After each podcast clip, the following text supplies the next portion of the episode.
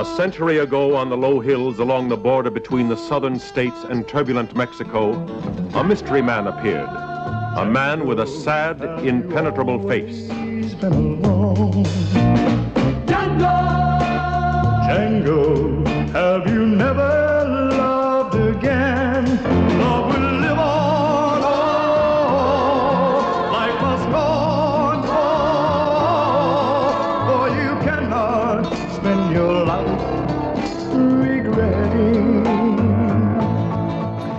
Esta semana recibimos una estupenda noticia y es que los teatros en la ciudad de Nueva York abren después de un año, un año, casi un año exactamente. Y esto nos ha hecho eh, recordar muchas de las cosas bonitas que vivimos en el cine.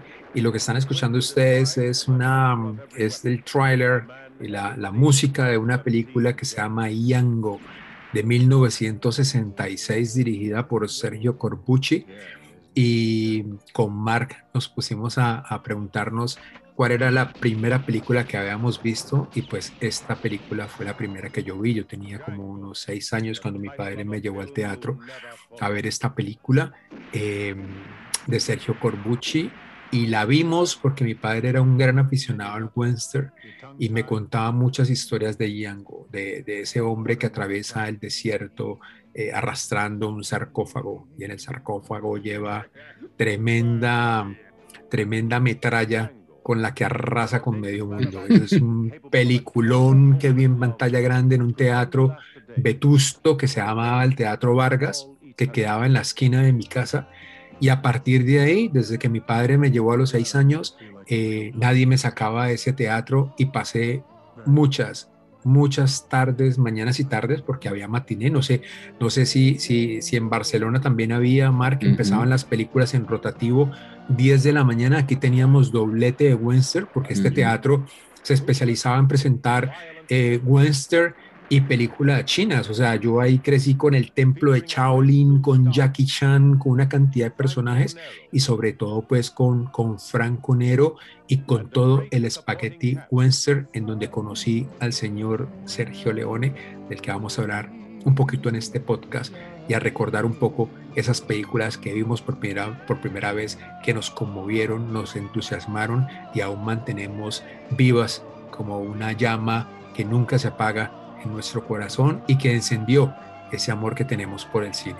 A ver, esta película muy para público infantil no era. No sé cuál fue tu experiencia, si fue muy traumática. Igual explica mucho cómo eres ahora, porque viste estas películas traumáticas a una tierna edad.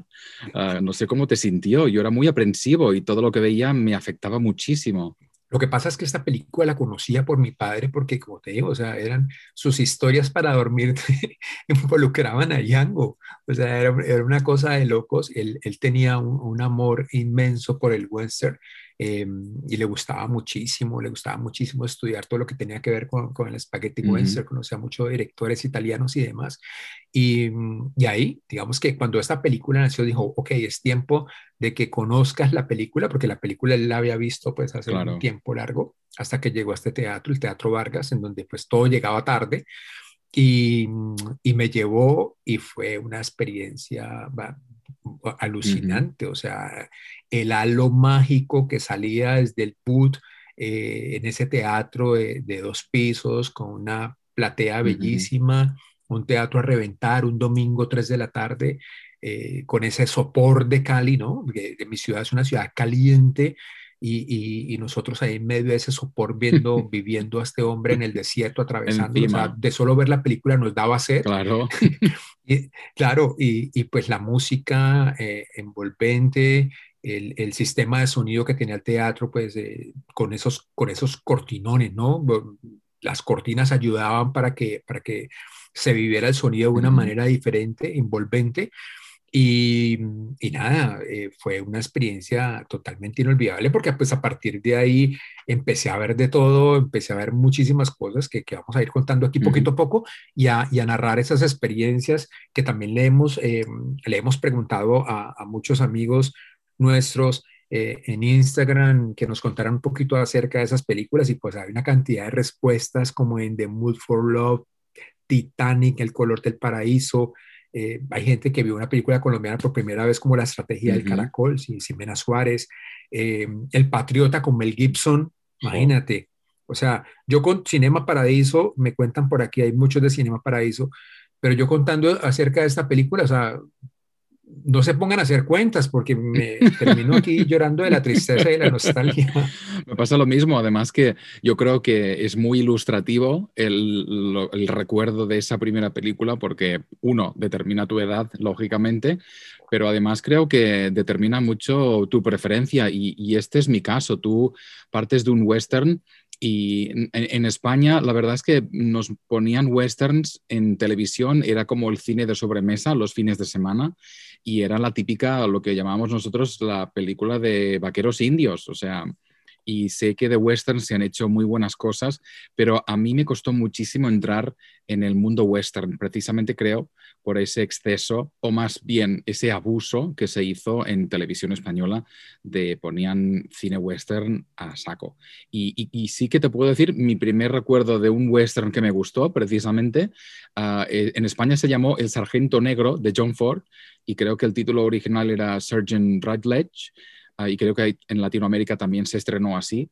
Y fue esa película que me abrió un poco los ojos al western. Y, no era un western muy puro, porque en el fondo no dejaba de ser una película de tribunales, ¿no? Un, sargento negro acusado de violar a una mujer blanca.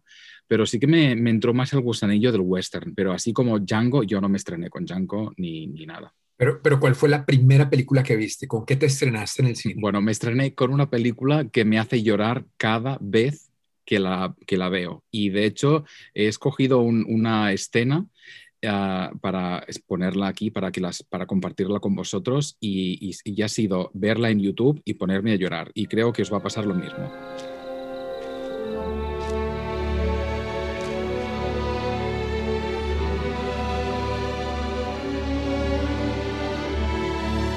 Come.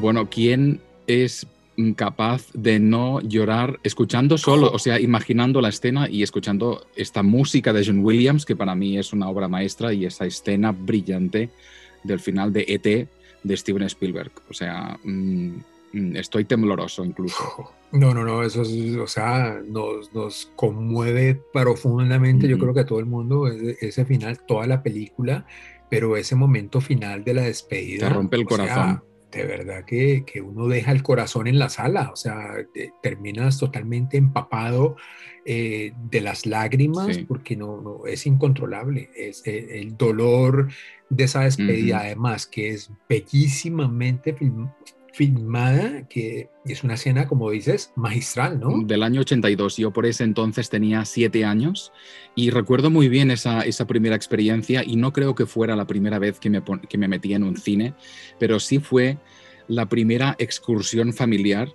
en la que se estrenó esta película y no me digas cómo, mi familia decidió que teníamos que ir a verla y me pasaba un poco como a ti, ¿no? Todo llegaba muy tarde. Yo vivía en un pueblo allí en Manlleu, al norte de Barcelona, y, mis padres montaron una excursión en coche y nos, llevaron, nos llevamos a, mis abuelos, que íbamos seis personas hacinadas en un coche, o sea, no sé ni cómo íbamos seis personas ahí metidas. Y nada, llegamos ahí al cine Urgel, que era uno de los cines más grandes de Barcelona, ahora es un supermercado, muy a pesar mío. Y, y nada, recuerdo muchísimo ese, ¿no? esa primera experiencia de una experiencia comunitaria de toda mi familia, de, una excursión de una hora para ir a Barcelona y luego meternos en esa película y yo quedar, o sea, anestesiado. O sea, recuerdo llorar, o sea, intentar incluso esconder mis lágrimas, ¿no? Al final, emocionarme muchísimo con esa película. Y, y, fue, yo creo que es mi primera expresión con el cine, ¿no? Algo que, te, bueno, que me queda hasta recordarlo y emocionarme. Después de, de, de, escuchar, bueno, qué ganas de volver a ver ET, ¿no? O sea, pero verla, verla de nuevo en pantalla grande, esa es una de las, de las deudas que tengo, yo creo que con, con, con la audiencia de Classics, porque no la hemos tenido, creo que, que hay que llevarla, em, y estoy seguro que muchos niños no la han visto. Eh, mucha, mucha, muchas personas no la han visto aún, la, la, presenta muchísimo en televisión, pero pues no es lo mismo. Y, y, hay que repetirla, hay que volverla a ver y, y, llevar muchas cosas de Spielberg porque es un genio de genios.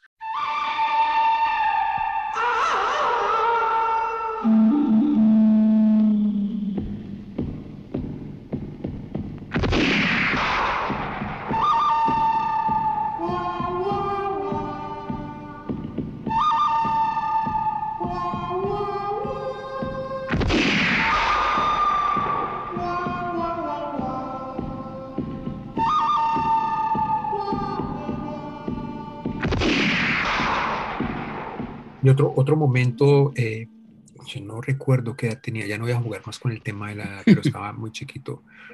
Eh, fuimos a ver, en, en, en, Cali habían algunos, algunos cineclubs y, y conocí por primera vez un, un cineclub en el, en, el, en el, Teatro San Fernando, que era, era, un barrio muy popular en Cali y que tiene mucha magia porque ahí fue donde fundó el cineclub Andrés Caicedo, que es una, es una un cinéfilo consumado caleño eh, que se suicidó a muy temprana edad y, pues eh, Cali lo recuerda y Colombia lo recuerda con, con, con, muchísimo amor. Y recuerdo que ahí vi una película eh, también siguiendo con este género del western que fue El bueno, el malo y el feo de Sergio Leone. y nunca, yo creo que, que, una de las cosas más increíbles de esto es que nunca voy a olvidar esa primera escena en donde está con Techniscope horizontal, se rodó esto y está esa llanura eh, vacía totalmente y de pronto aparece un rostro en la cámara, como hay, hay un close-up de un rostro de un señor que está curtido con unos ojos preciosos y, tiene su sombrero vaquero y eh, mirando hacia la cámara directamente y después eh, lo que, lo que nos, dice Leonia ahí, que es, un, es, un, es, una toma de Leone muy particular, es que pues en, ese, en esa llanura, en ese lugar, pues hay, hay gente, ¿no? Está, a partir de ahí comienza esa historia del bueno, el malo y el feo, que es parte de la trilogía del dólar, eh, y ahí en ese teatro las vi todas y es otro de los recuerdos más eh, increíbles que tengo porque mm, conocer a Leone y conocer su cinematografía como tal y cómo rodaba, cómo trabajaba. Y a propósito, mira qué paradójico, porque eh, estaba, digamos que no, no tuviste como un gancho al comienzo con el western y estas películas fueron rodadas en España, ¿no? Sí, sí, en Almería se rodaba muchísimo western por, por el paisaje. Y sí, sí, el spaghetti western mucho se hacía allí en España. Pero, pero total, o sea, eh, Leone, Leone le gustaba mucho rodar en España y pues uno recordar toda, también a The Classics, recuerdo que el año pasado llevamos a, por unos dólares más, que fue, fue la locura, verla en pantalla grande, de nuevo, todas estas películas, es, son, son recuerdos, recuerdos inolvidables. Sí, además esos planos que son como fotografías de, de, museo, o sea, es espectacular la composición y ese, ese widescreen o esa, esa, pantalla completamente ancha, ¿no? Que es un formato que en cine es majestuoso y, y, la calidad de, los 70 milímetros, ¿no? Hemos visto algunas películas con, con, esa película original y es que es, es brutal la, el cambio. Y, y, son pocos teatros en el mundo los que mantienen ese 70, ¿no? O sea, aquí, aquí quedó eh, en Nueva York incluso tenemos solamente creo que dos teatros, el Metrograph y, y el, el, Village Cinema, donde tuvimos la oportunidad de ver a... Eh, 2001, la vimos uh, en, en, la misma calidad y luego, se, exacto, y luego se pasó esta copia en el Museum of Moving Image, mm. el Museo del Cine de Queens, que hicieron esa espectacular retrospectiva a Kubrick uh, y esa película y fue una, de esas exposiciones que, bueno, recuerdo uh, con, mucho, con mucho cariño. ¿Y qué otra película recuerdas que te llegue al corazón, Mar? Aparte de que no vas a poder llorar otra vez. Pues fíjate porque veo que además tenemos como inicios muy diferentes. Un poco la diferencia de edad seguro que se nota, pero yo, yo nací en el mundo del cine no de más comercial, pero sí como el mundo de fantasía, algo de efectos digitales y especiales, historias mm, pues de, ficción. Y, recuerdo esta película ah, con, un, con también mucho cariño porque precisamente me escapé del colegio para poder verla. A ver si la reconoces por la canción, el temazo que sonaba en esta película.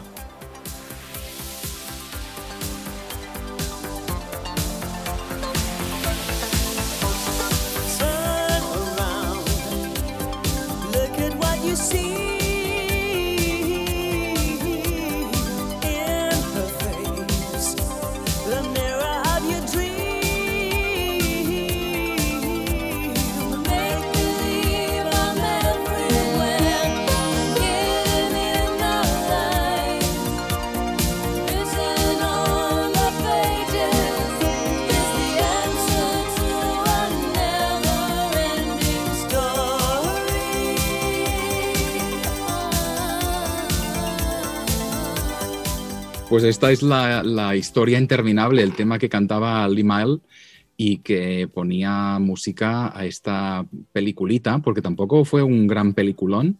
Eh, la historia interminable es del año 84, dirigida por el director alemán Wolfgang Petersen quien recién había hecho una película que recuperé muchos años después, El submarino, ¿no? Das Boot, no sé si la viste, que es otro, otro peliculón mm. de, este, de este hombre que ha hecho algo, unas películas bastante buenas. Pero esta la recuerdo mucho porque una amiga de mi clase ah, iba a verla después de, clase yo tenía horas de, eh, extraescolares, o sea, iba a hacer los típicos, las típicas clases de fuera del colegio para eh, ¿no? mejorar un poco las matemáticas. Yo he sido fatal siempre con los números y hacía como clases de refuerzo. Y recuerdo llegar a las clases de refuerzo y eh, tuve la, gran suerte que el botón del, timbre de la puerta no funcionaba y claro que podía haber llamado con el puño, pero pensé, mm, no funciona. Qué suerte he tenido, me voy al cine. Y me fui al cine sin que nadie lo supiera y bueno, recuerdo llegar a casa y mi abuela me pegó una bronca de, pero ¿cómo te atreves a, irte sin decir dónde vas?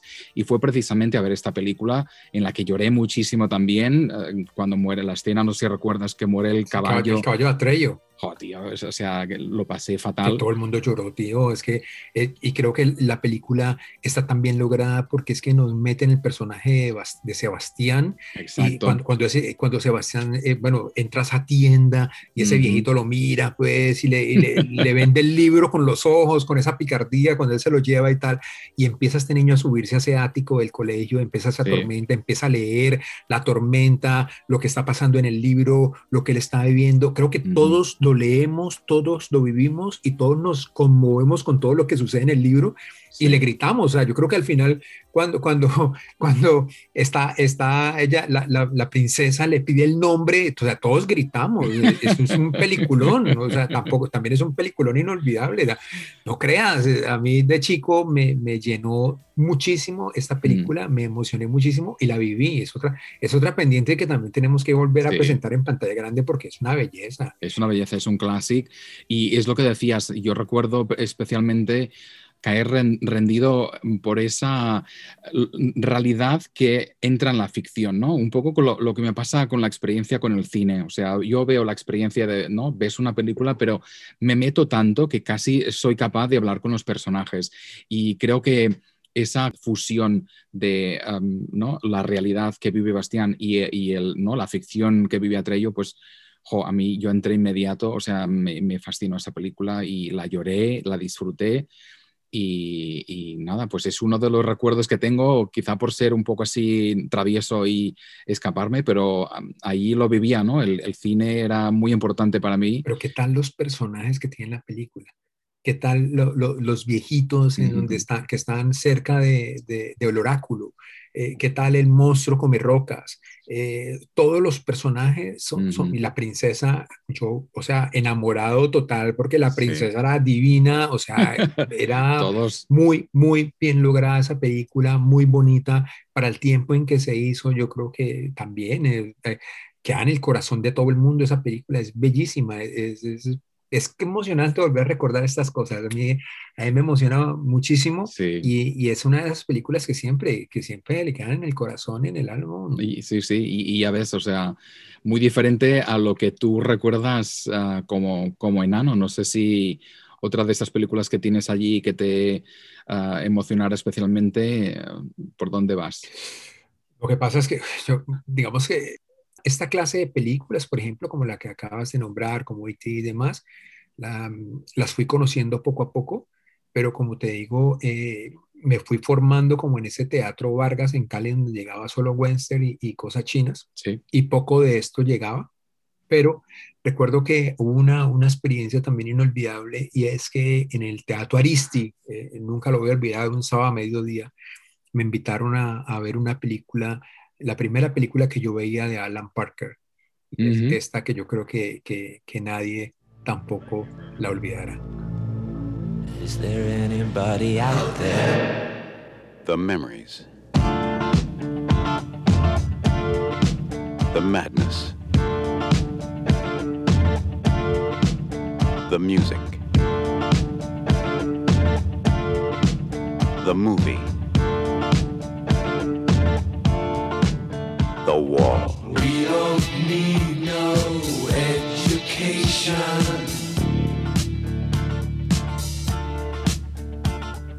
We don't need no thought control.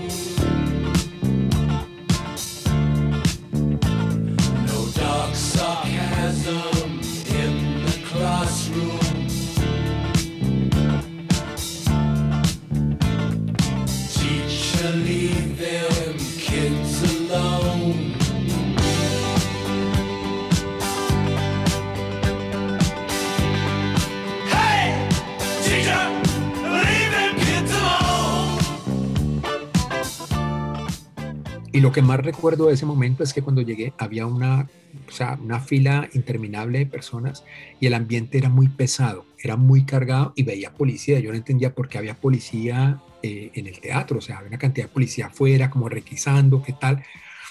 Cuando entramos y se apagaron las luces me di cuenta, o sea, empezó una nube de marihuana, la que yo nunca había visto en mi vida, y arrancó esta película y hay, una, hay algo que yo nunca voy a olvidar en medio de esa traba, digamos que, que porque estábamos todos contaminados por esa nube de, de, porro que había en la sala, pero además hay un momento en la película en donde Pinky, no sé si tú lo recuerdas, eh, se, se, transforma como en ese militar, ¿no? Como en ese tirano. Y, y hay una escena en donde, en donde la, la cámara panea sobre la gente que está viendo el discurso de Pinky y todo el mundo está absorto, mustio, en silencio, contemplando a este, a este tirano, a este, este, orador que está diciendo tantas verdades. Y yo miré a la gente y todos estábamos igual. O sea, era, un, era una cosa de culto, era una, una, una, concentración, era como, como si estuviéramos viendo a un, un orador que nos tenía totalmente maravillados y, y, y, en, otro, en otro, digamos que, que en, otro espacio, eh, increíble. O sea, es, es una película que, que, es impresionante por su música, por todo lo que dicen esas las letras de The Wall de Pink Floyd y creo que la dirección de Parker en la misma es eh, también excepcional. Sí, yo, yo, fíjate, mi experiencia es, es bastante triste porque recuerdo que nuestro profesor de dibujo, yo estaba estudiando que tendría pues 16 años o así, y no sé por qué decidió que teníamos que verla y nos la puso por, mm, desde el punto de vista más artístico, o sea, eh, más que quería que viésemos pues, eh, ¿no? Lo que era pues el aspecto más em, visual. De, la animación que exacto, la animación especialmente y toda la simbología, ¿no? Porque juega mucho con los símbolos. Y así que la vi en un televisor mini allí en, mitad de la clase y la recuerdo muy, muy vagamente. Sí recuerdo algunas escenas de pensar, yo era muy mojigato, o sea, yo soy de pueblo, mi familia era como muy conservadora y era, ¿no? vivía en un pueblo muy religioso y todo me exaltaba, o sea, cualquier cosa que fuera no transgresor, para mí era como muy eh, impactante y recuerdo pues escenas de decir, pero, pero ¿qué está pasando, no? La- las groupies, ¿no? Intentándose colar eh, en, en no sé si era un concierto donde iban y que, eh, ¿no? Ah, se la chupaban al, al segurata para poder, o sea, era como, pero ¿qué está sucediendo? ¿Qué, qué película nos pone este hombre, no? Estamos allí todavía, estamos todos muy verdes y este hombre nos enseña algo que es como muy monstruoso.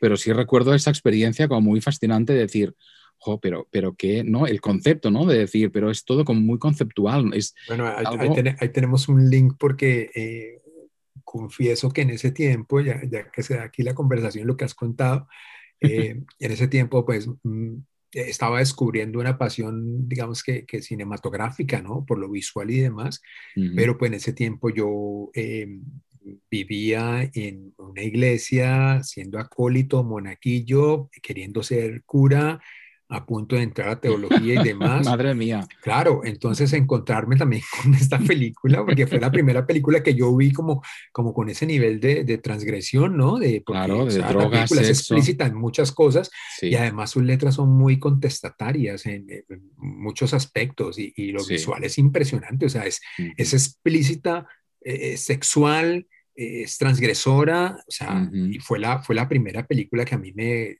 me, me corrió el champú, o sea, que estoy viendo acá y además vi- viéndola en ese ambiente de porro, en esa nube, en donde, en donde salí como, como, wow, ¿qué fue, qué fue lo que acabo de ver? Y, Claro. eh, fue, sí. fue, fue una locura también. Claro, pues imagínate, tú me planteas The Wall y yo salgo con un Ridley Scott, pero que no tiene nada- que ver con el Ridley Scott que más o menos conocemos, sino una película que me, me- me encantó y que se llama Legend. Don't you wish this was our wedding ring?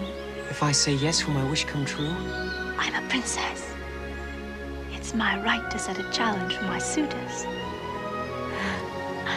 I will marry whoever finds this ring.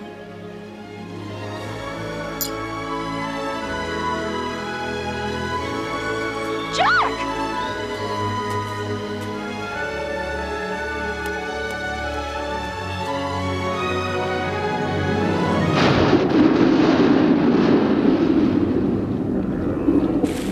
Pues Legend, recuerdo verla en el cine allí de mi pueblo. Además, eh, eh, hemos, yo al menos, y creo que mm, vamos a coincidir, los cines que he mencionado no existen ninguno ya. O sea, todos, todos han cerrado. o sea, todos muertos. Y es una gran pena, ¿no? De decir, jo, donde vivimos nuestras primeras experiencias ah, audiovisuales, pues ya no existen.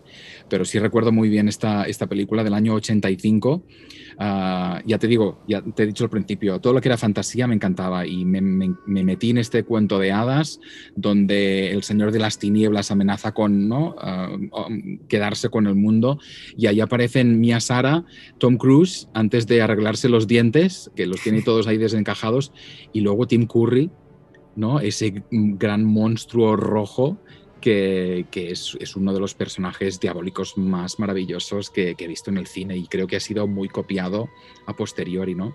Es, es una película que se rodó todo en interiores además, o sea, apa- aparece todo un bosque increíble, pero donde pusieron mm, mm, pájaros reales, o sea, plantas reales, parece real y es todo, todo falso. Y lo mejor de todo para mí, nuevamente, la banda sonora de Jerry Goldsmith, que es lo que llegó a Europa, porque la película se estrenó en dos versiones, una con la banda sonora de Tangerine Dream, que no, no tiene nada que ver con la dulce composición de Jerry Goldsmith, que es uno de mis compositores favoritos de la historia.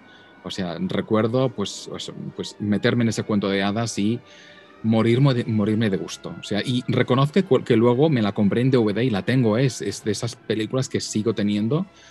Y luego la ves, le ves muchas imperfecciones, pero es un cuento de hadas como los de antes, súper, súper, súper dulce. Y esa fue su cuarta película, ¿no? Después de, él arrancó con Los Duelistas en 1977 Ujú. y después siguió en el 79 con otra película que, pues, digamos que, que, que se nos quedó por siempre y que es una de las películas o la más terrorífica de todas las películas que existen, que es Alien.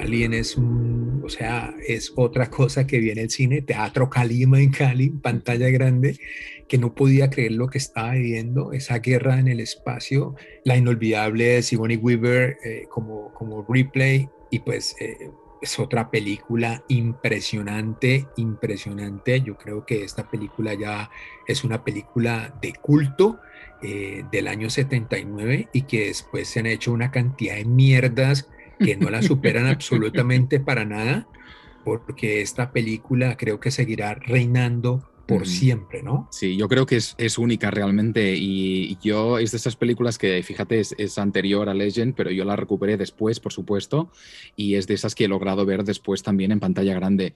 Y, y creo que fue muy especial por, precisamente por, por esa, ese agobio de ser pocos personajes y cuando el spoiler no era tal, am, sabíamos que Sigourney Weaver era alguien importante, pero cuando se estrenó, Sigourney Weaver no era nada importante y realmente la gente que la vio no sabía quién iba a morir porque había otros personajes como más principales, ¿no? Y ese, ese, ¿no? esa pesadilla en la que van muriendo personas y no sabes cómo va a acabar, ¿no? Y esa, esa figura, ese alien espeluznante, ¿no? De, de Geiger, ¿no? Ese, ese diseñador que hizo una criatura que me persigue en las pesadillas es brutal y es, es única porque realmente lo que hizo después uh, James Cameron mm, fue la antítesis, ¿no? De, fue de lo único al, al, exceso, ¿no? De meter millones de aliens y, y, las otras iteraciones que se han hecho me parecen como muy aburridas. Y además ese, bueno, de todos modos, eh, Sigourney Weaver está ahí, John Hurt también, y en inolvidable, inolvidable, Harry Dean Stanton también está ahí. Sí. Eh, creo el cast, el cast fue perfecto, la película increíble, inolvidable por todo lo que se vive ahí. A, hace poco estaba buscando algunos, algunos trailers y decía que el tráiler que se estrenó en ese tiempo Uh -huh. eh, es el, sigue siendo hoy en día, por el sonido que tiene el mismo, el tráiler más terrorífico de la historia del cine. O sea, Imagínate, si desde el tráiler partimos Sí. eh, y a partir de ahí, pues la película, la película es impresionante. Sí, La- sí. la- la- toda la película es espeluznante, eh, pero terrorífica total. ¿Ves? Ahí hemos coincidido con el director Ridley Scott, aunque Sí. en dos facetas muy, muy, muy diferentes.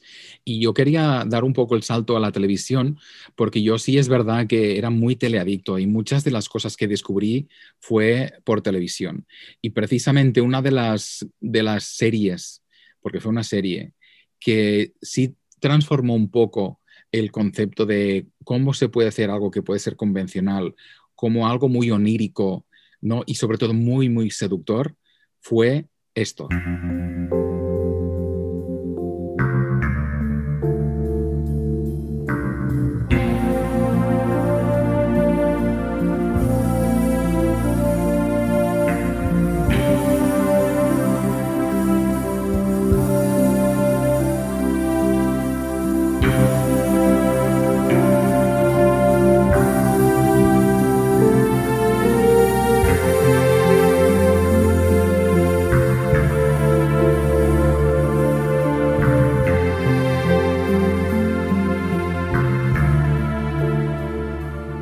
Este es otro de los temas que seguro que todos sabemos de memoria. El, um, Angelo Badalamenti, que hizo este, el tema principal de esta serie, que de hecho fue una serie que en España se vivió, como en muchos sitios de, de, del mundo, uh, con una auténtica obsesión. O sea, y recuerdo incluso eh, en España llegó por una televisión nueva, una televisión que no llegaba a mi casa y la histeria de, querer seguir los episodios y no poder verlos.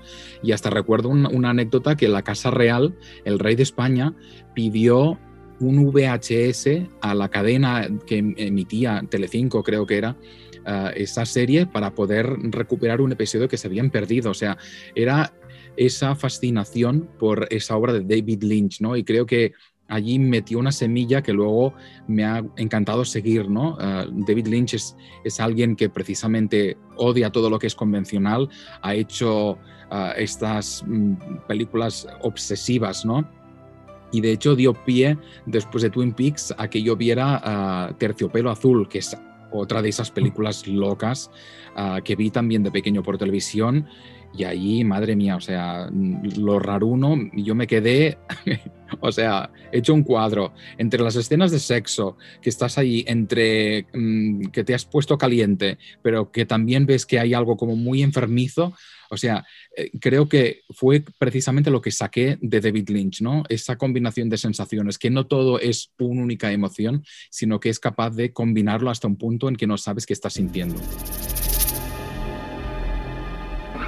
Within these walls, men come to seek God. He has come to seek a killer. We found the body horribly mutilated under a window which was. Uh, Which was found closed. somebody told you. A man of reason in a world of blind faith. Yes, small blood here. You mean that he committed suicide? Elementary. And a crime that could not be Siguiendo con las películas que a mí me jodieron la cabeza, en contraste con lo que te ha pasado a ti. eh, una película que vi también en el club, en el Club del Teatro Calima, que, que, que me dejó totalmente enloquecido un sábado a mediodía, que fue El nombre de la rosa, basada en, en, en el libro de Humberto Eco, de Jean-Jacques Anao, una película que narra el viaje de un monje sabio como William von Baskerville, personificado por el, inmenso Shane Connery, quien va acompañado de Christian Slater, ese joven aprendiz que llamado Atzo, y ambos embarcan en, en, este viaje hasta esa abadía en donde están ocurriendo una serie de siniestros y una serie de muertes eh, de las cuales nadie tiene la menor idea de lo que está sucediendo en la misma. Y ellos se embarcan en, en, ese lugar tan extraño, en ese lugar tan opaco, ensombrecido y perdido entre, entre, la, entre la niebla, entre la miseria, entre las penumbras, rodeada por, una, por, por personas que, que, que, están con hambre y a donde estos monjes, después de saciarse, les tiran las sobras a través de, de, de, de una, una, palancana que existe en la misma. Es, es, es una película absorbente, es una película súper bien realizada y magistralmente adaptada del, del gran libro de, de, Humberto Eco. La película, todo, toda es un halo de misterio y sobre todo lo que, lo que es imborrable son esos rostros de esos personajes, porque todos esos monjes, sobre todo eh, Salvatore, eso, eso, es un personaje que, que, que, a uno se le va a quedar por siempre en la cabeza, ese, ese monje pagano. Eh, que personificado también por, por, ese inmenso Ron Perlman, que me parece un actor estupendo. Eh, toda la película está muy bien realizada y es de esas películas también que se me ha quedado por siempre por lo, por lo extraña, por, por, el ambiente, por lo que sucede, por todo lo que pasa eh, en ese lugar tan misterioso pero tan asqueante y todo lo que se ve ahí es perturbador a pesar de que es una abadía eh, con monjes que le rinden culto a, a un dios, ¿no? Y además es lo que dices, la ambientación está tan bien que incluso te da la sensación que hueles como apesta la abadía, porque realmente sí. la sangre ¿no? de los puercos allí, todo el fango es, es asqueroso. Y, y, realmente tienes la sensación de estar caminando por allí y, y bueno, pues es, es asqueroso. Y, y, es una película que a mí me gustó también muchísimo. Uh, la recuerdo quizá por el tema de investigación, ¿no? que es algo que siempre me ha gustado muchísimo, ¿no? el saber el por qué. Y luego tiene una escena de sexo de Christian Slater Wow, que sí. yo recuerdo haberla rebobinado unas cuantas veces, solo diré eso. Y es curioso otro también. La chica, la, eh, que es la rosa, la chica era preciosa. Sí, y además te diré, no sé dónde, de dónde saco esta información, pero lo leí hace poco, que fue Christian Slater quien escogió a la chica, porque claro, necesitaban mucha química y dijo, pues voy a escoger a la chica que me parece más guapa. Y escogió a esa chica y realmente la escena es como muy caliente, muy sucia, como toda la película.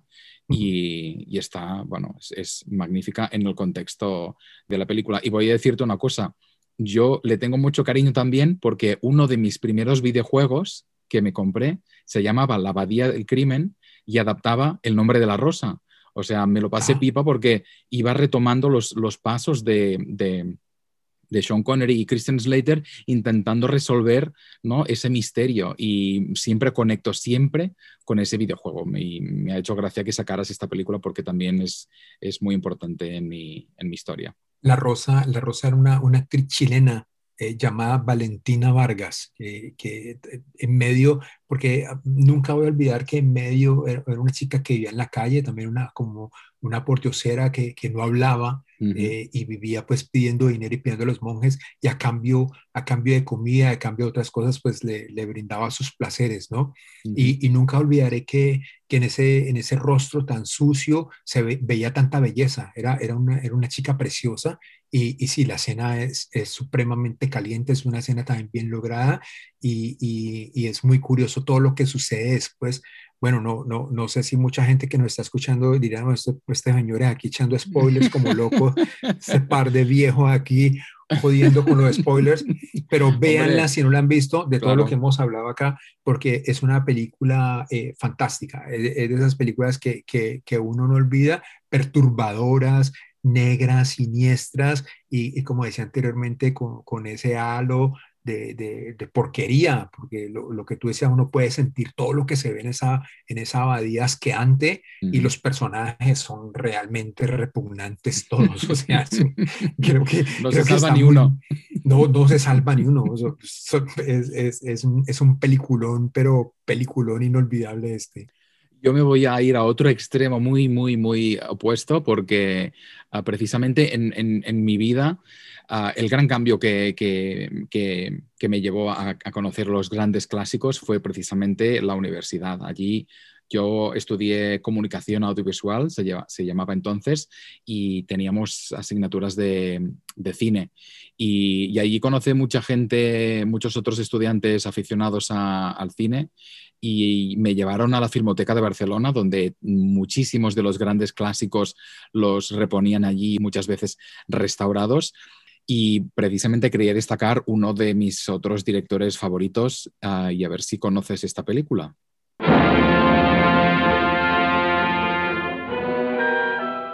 Hedda Hopper speaking. I'm talking from the bedroom of Norma Desmond. Don't bother with a rewrite, man. Take this direct. Ready? As day breaks over the murder house. Yes, you'll read the big black headlines about Norma Desmond and this Hollywood scandal. But you'll never read the true story about the rest of us who were part of it. Pues lo que suena es Sunset Boulevard de Billy Wilder, que es uno de mis directores favoritos, y, y precisamente esa obsesión por ah, Wilder me viene porque tres de mis mejores amigas en la universidad estaban locas por este hombre y por tres películas diferentes que son tres obras maestras. Una es Sunset Boulevard de 1950, la otra es Sabrina de 1954 y la última es The Apartment, ¿no? El apartamento de 1960. O sea, eh, con estas tres amigas que me tenían loco por este hombre, fuimos a ver la maratón de Bill Wilder a la filmoteca y bueno, descubrí allí un genio, ese guionista de, de Ninochka además, que, que, que me encanta, otra, otra de esos clásicos que me encanta con Greta Garbo, que está increíble. Y esa virtud de, la pluma, o sea, Wilder era un maestro en la escritura, era capaz de, de alinear cualquier guion, cualquier diálogo, que a veces, ¿no? Es, esos diálogos que parece que no van a nada, pero que, que son súper interesantes y siempre muy, muy ingeniosos. Y nada, recuerdo muchísimo esas películas y especialmente quizá le tengo mucho cariño a Sunset Boulevard por una idiotez y es que Andrew Lloyd Webber, el compositor de musicales, hizo un musical sobre Sunset Boulevard, Adap- adaptó la película a Broadway y ah, la actriz que, que la llevó, ¿no? que, que fue esa Norma Desmond de, de la película fue Glenn Close, que canta increíble y me encanta la banda sonora de, de Sunset Boulevard. La repusieron eh, en Nueva York hace unos años y fui allí a primera fila. Me encanta esa- ese musical y le tengo mucho cariño a la película porque además narra muy bien lo que es eh, la, tra- la transformación del cine mudo al, cine sonoro y esa vieja diva ¿no? que se ve arrinconada completamente porque ve que su futuro, la, expresión de su cara no es suficiente, ¿no? y ese mundo caduco, cómo se va in- invadiendo por el nuevo y esos nuevos talentos y cómo funciona la industria del cine es algo que siempre, siempre he conectado y creo que esta película lo narra muy bien. No, y, y algo, algo eh, que hay que destacar es la historia de Billy Wilder, ¿no? Porque eh, él estaba estudiando Derecho y quería, quería graduarse de Derecho, pero después lo abandonó, como se puso a trabajar como reportero para un periódico y con esa experiencia que adquirió ahí se movió a, a Berlín, en donde trabajó para el periódico eh, más grande de la ciudad y empezó a escribir, a escribir para diferentes, mm, empezó como, como, como guionista para diferentes películas eh, que se hacían en la Alemania antes de, de Adolfo Hitler, hasta que este hombre llegó al, al, poder, Hitler llegó en 1933 y pues eh, Wilder dijo, no, yo aquí me, me abro este parche porque ese señor eh, con mi ancestro judío, estoy seguro que, que, que me va a causar muchísimo, muchísimos problemas. Y ahí fue cuando se, se, mudó a París, después se fue a los Estados Unidos y, y, y, ahí fue pues cuando empezó a escribir y a trabajar fuertemente con muchas comedias eh, y, a, y, a, realizarlas. Y pues también una que, que hay que destacar bastante dentro de la trilogía que tú has, que tú has tenido, anexo otra, que es con la inolvidable pues Marilyn Monroe, que es I'm Like It Hot, que es, mm. es, de esas películas que, que, yo también no paro de ver porque me gusta muchísimo, sobre todo porque amo a Monroe y, y The Apartment también es una película que está por siempre en mi corazón, es una película que adoro y, y muchos amigos, tanto directores, eh, es algo que es coincidencial, eh, muchos amigos que, que, trabajan con comedia o demás siempre me han dicho que fue The Apartment la película que los inspiró a hacer comedia o, mm. o, o a trabajar en el cine.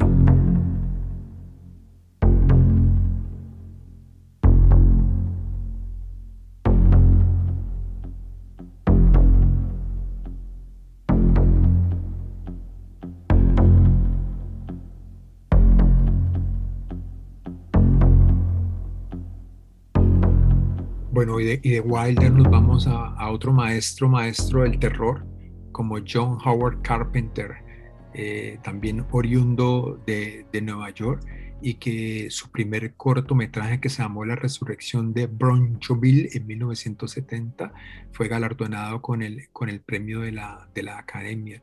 Y a partir de ahí, pues Carpenter empezó a, trabajar en sus películas, a hacer música de las mismas. Y hay una película que nunca voy a olvidar de él, que es The Thing. Quise hacer énfasis en, este sonido, en esta, en esta banda sonora que es inolvidable, porque él mismo eh, comenzó, tuvo su génesis en su película anterior de 1981, Escape de Nueva York. Cuando nosotros vemos la película, podemos escuchar un poco de, de ese sonido, pero se transformó totalmente en The Thing, que es eh, con lo que abre la película y es ese mismo sonido con el que cierra la misma, que es un, es un sonido aterrador y creo que una de las cosas más eh, inolvidables de esta película es su banda sonora y pues Carpenter logró, Carpenter logró en The Thing una de las películas también más terroríficas de la historia del cine. The Thing eh, yo creo que, que siempre va a estar con nosotros. Esta película tuve la oportunidad de de llevarla a, a, a, Bogotá y fue la locura, mucha gente no la había visto y uh -huh. ese final, ese final que queda abierto, ese final con esos diálogos entre, entre Kurt Russell también ahí y Kay David, eh, creo que también quedan para la historia del cine de un momento pues que, que, que, es totalmente inolvidable. Bueno, y también es inolvidable la cabeza araña. Yo creo que es uno de esos monstruos que jamás en mi vida voy a poder olvidar. y gracias a, a, la imaginación de este hombre. Creo que la, la escena, la, creo que la escena icónica de la película, no sé si lo recuerdas bien, es el test, ese test con la sangre eh, que están mía. todos sentados esperando si la sangre chilla, si la sangre salta, sí. y están todos en, en, esas sillas amarrados. Creo que ese es un momento, pues, cumbre, cumbre de la película, que, que, que, que de, de, esas cosas irreemplazables que, que uno, eh, creo que el cine no, no podrá lograr de nuevo son esos clásicos que de vez en cuando te apetece recuperarlos, ¿no? Y volver a, a, sintonizar con lo que te gustó y a veces descubrir cosas nuevas. Y es algo que a mí me ha pasado muchísimas veces con una película que voy a destacar y que seguro que a ti, Juan, no te extraña en absoluto.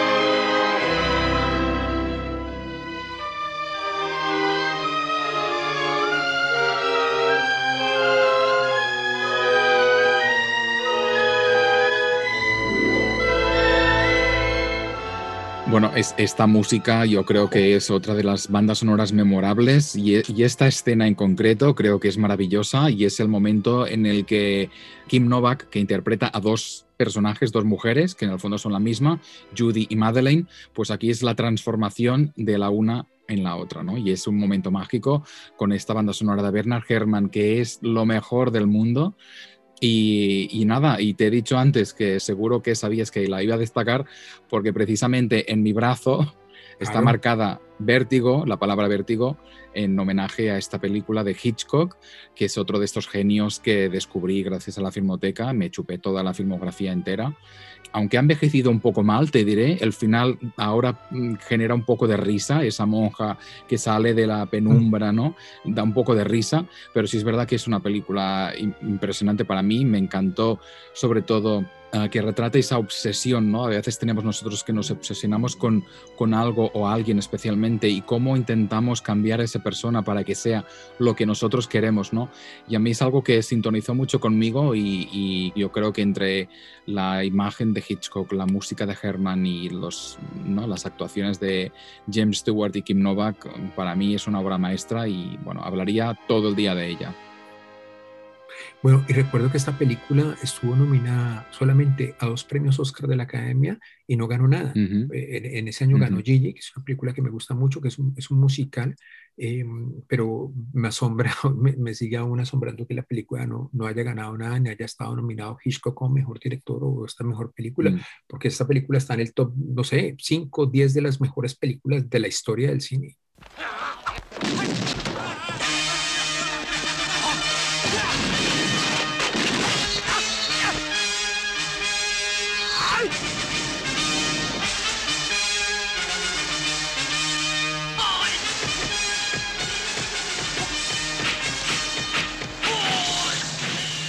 Bueno, y para cerrar por mi lado quería destacar una película que también eh, me generó muchísimas cosas y pues su género también, cuando, cuando estaba en ese pequeño teatro de Cali viendo western y películas asiáticas y es la, la Cámara 36 de Shaolin.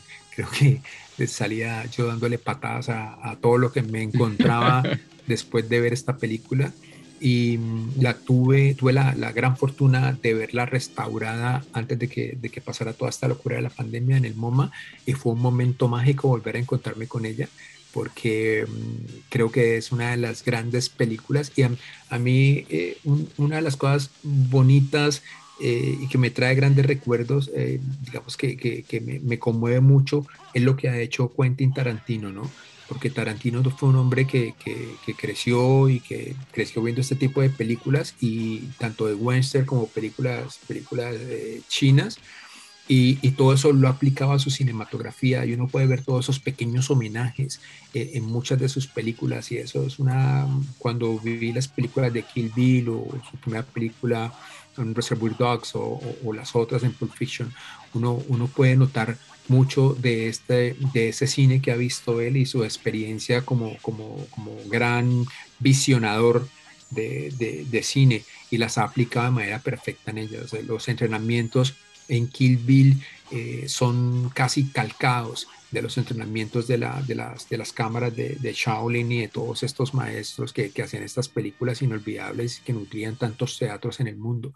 Y, y sí, crecí viendo muchísimo de esto y, y traigo a colación, a, a, colación a, a Tarantino porque le valoro muchísimo que haya rescatado estas películas para que la gente que lo ve ahora, hay mucha gente que cree que, que el cine nació con Tarantino, no, este hombre, este hombre eh, ha hecho cosas muy interesantes y buenas, pero basada, basados, por supuesto, en películas eh, antiquísimas que vio él hace muchísimo tiempo y de la cual se ha nutrido para, para um, enriquecer su cinematografía. Y creo que cuando uno ve, uno enriquece lo que hace. Por eso el, el consejo siempre para todos los realizadores es que vean, vean, vean, vean, vean, porque ahí van a aprender muchísimo. Y hay que mirar hacia atrás, más allá de Tarantino, mucho más atrás, para aprender eh, un poco más y, y enriquecerse. Pero esta, estas películas, estas películas para mí tienen una, una cosa sentimental, una nostalgia, me, me embargan muchísimo de muchos pensamientos eh, y pensamientos bonitos que me llevan a esos momentos inolvidables en mi barrio, eh, peleando y tratando de, de, imitar todos los movimientos de, esta, de, la, de la cámara, de, de, los maestros del Shaolin en esos templos, esos niños que se iban a, a, esos lugares a mendigar para que los dejaran ser parte y ser maestros y volverse como unos monjes eh, y maestros del Shaolin. Y bueno, yo para confirmar que bebemos de dos fuentes muy diferentes del cine, quiero terminar con una escena que es mi escena de comedia favorita de la historia. Y es una de las, esas escenas que cuando tengo un día así de bajón me la pongo porque sé que voy a salir transformado. Y seguro que la recuerdas. This is a very serious matter, and everyone in this room is under the suspicions. Room? What? What was that? You said room. Yes, I know that. And there is a very good chance that someone in this room knows more about the murder than he is telling. Murder? What was that you said? I said murder. What murder? Well, I, I don't know if you said murder. I said murder? You said murder. No, I said murder because you said murder. I said murder! Pues esta escena a mí es que me hace llorar de la risa, este interrogatorio del inspector Clouseau uh, en esta casa, los sirvientes, ¿no? Para intentar uh, descifrar qué ha pasado, ¿no? Una misteriosa desaparición y de la saga de la Pantera Rosa. Hay un porrón de películas, no todas de Blake Edwards, que es precisamente el responsable que me guste tanto esta película. Uh, hay como 10, creo que fueron las originales y luego se hizo un reboot de esos famosos más tarde, en, ya en el 2006. y la que más, más me gusta de todas es La Pantera Rosa contraataca, que es esta que, que hemos escuchado y que para mí es una delicia y creo que es una conjunción de lo que es lo más payaso que puedes hacer, ¿no? Uh, ese Peter Sellers, lo más ganso, lo más grotesco, uh, lo más socarrón, o sea, es que es un personaje, el del inspector Cluso, que me encanta y quizá porque me gusta muchísimo ese tipo de humor que te humilla, porque sintoniza mucho conmigo. O sea, yo a veces me siento muy humillado por mis actitudes un poco patosas o de, ¿no? de incomodidad, situaciones que no sabes cómo resolver y te sientes patético. Y cuando lo veo, comparto muchísimo ese sentimiento y sé que mucha gente se siente al contrario, alienado, ¿no? Pues Pero yo... Peter, Peter, Sellers se volvió también un icono con él, ¿no? Y, y uh -huh. mi película favorita de, de, Blake Edwards es The Party, o sea, la, la fiesta que, que, se tituló como La fiesta inolvidable de 1968, cuando lo que te sí. pasa a ti con, con, con, La Pantera Rosa, a mí me pasa con esta película, o sea, cuando estoy triste la repito y la repito, porque ver a este Peter Sellers, ese actor mediocre, indio, que está colado en una fiesta, después de que la cagó en una explosión durante una, durante una filmación eh, y lo invitan por error y este tipo llega ya totalmente, digamos que, que, que es histérico, es, es una cosa uh -huh. de locos lo que uno ve en esta fiesta y ese Peter Sellers pues que es enorme, es enorme, un actor increíble que tiene otra película fantástica, fantástica que también nunca voy a, a, a olvidar que es Being There, eh, que... Uh -huh digamos que es, está en HBO, está en HBO pero es totalmente opuesta a esto, pero de, de sí. la fiesta, yo creo que la fiesta y, y, la que has nombrado son películas que uno se desternilla de la risa viéndolas uh -huh. y que puede volver a ellas en cualquier momento porque son totalmente sí. inolvidables.